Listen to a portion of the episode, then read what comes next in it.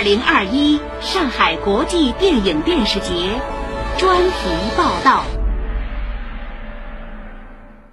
第二十四届上海国际电影节即将于明天落下帷幕。以立足亚洲、关注华语、扶持新人为办节定位的上海国际电影节，承载着中国电影强势复苏、领跑全球的精气神。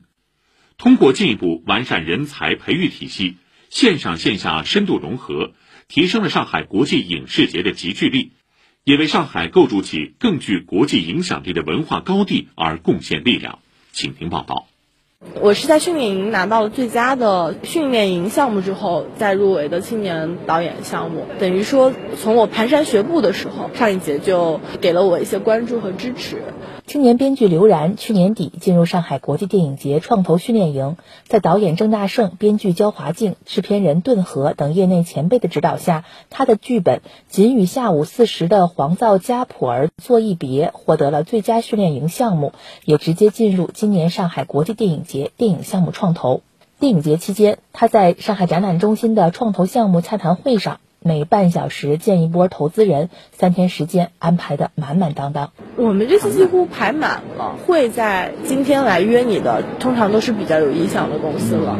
后续是要约到公司里面去再谈的。其实主要是找投资，然后接触一些业内的制作的资源吧。上海国际电影节始终把发现人才、扶持人才作为自己的办节宗旨之一。今年电影节首次与戛纳电影市场联合发起的 “Steve Young 上海青年影人扶持计划”，有五位导演入选。这不仅使中国优秀青年影人在更大的舞台上获得了展示才华、展示创意的机会，也将让国际市场更真切地了解中国电影的发展新貌。Steve Young 计划评审团主席、知名导演宁浩。当年也是得益于青年导演扶持计划而崭露头角。是上海其实是特别重视电影，并且重视青年电影，也就是重视电影的未来和当下最有活力和最有创造力的这个部分。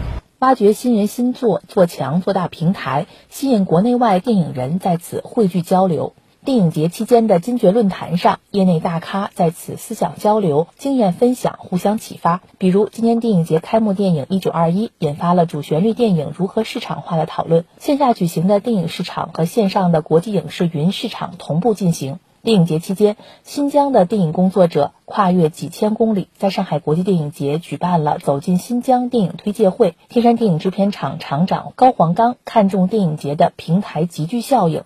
为此，他们在努力创作。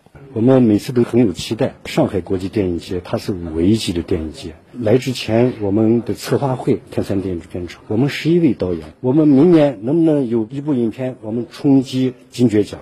所以大家现在是卯足了劲儿。都在深度的挖掘好的题材。在常态化疫情防控下，今年上海国际电影节以安全办节为前提，使用高科技手段减少人员聚集，比如取消实体证，采用电子证，扫码测温实名记录三合一，减少了入场时人员排队。影院放映坚持百分之七十五的上座率，场次间隔四十分钟，由影院做好消杀工作等等，细致周密的防疫部署，让影视节的各项活动得以顺利进行。上海这座城市是在红色文化、海派文化和江南文化交相辉映中激发出创造的活力。上海国际影视节中心主任傅文霞说：“今后上海国际影视节的发展方向更加明确，搭建好国际文化交流的平台，让世界文化在此交融激荡，讲好中国故事。”讲好我们这个上海的故事，我们要好好把中国的故事在我们这个平台上讲给我们国际的以及中国业界的人来听，这就是我们平台应该肩负的使命。因为上海这样的基因，它必须做这样一个国内国外的一个桥梁，以及它起到一个纽带作用。那么这个就让我们完善我们各项的板块办节的这个创新机制更加专业。以上由记者张明华报道。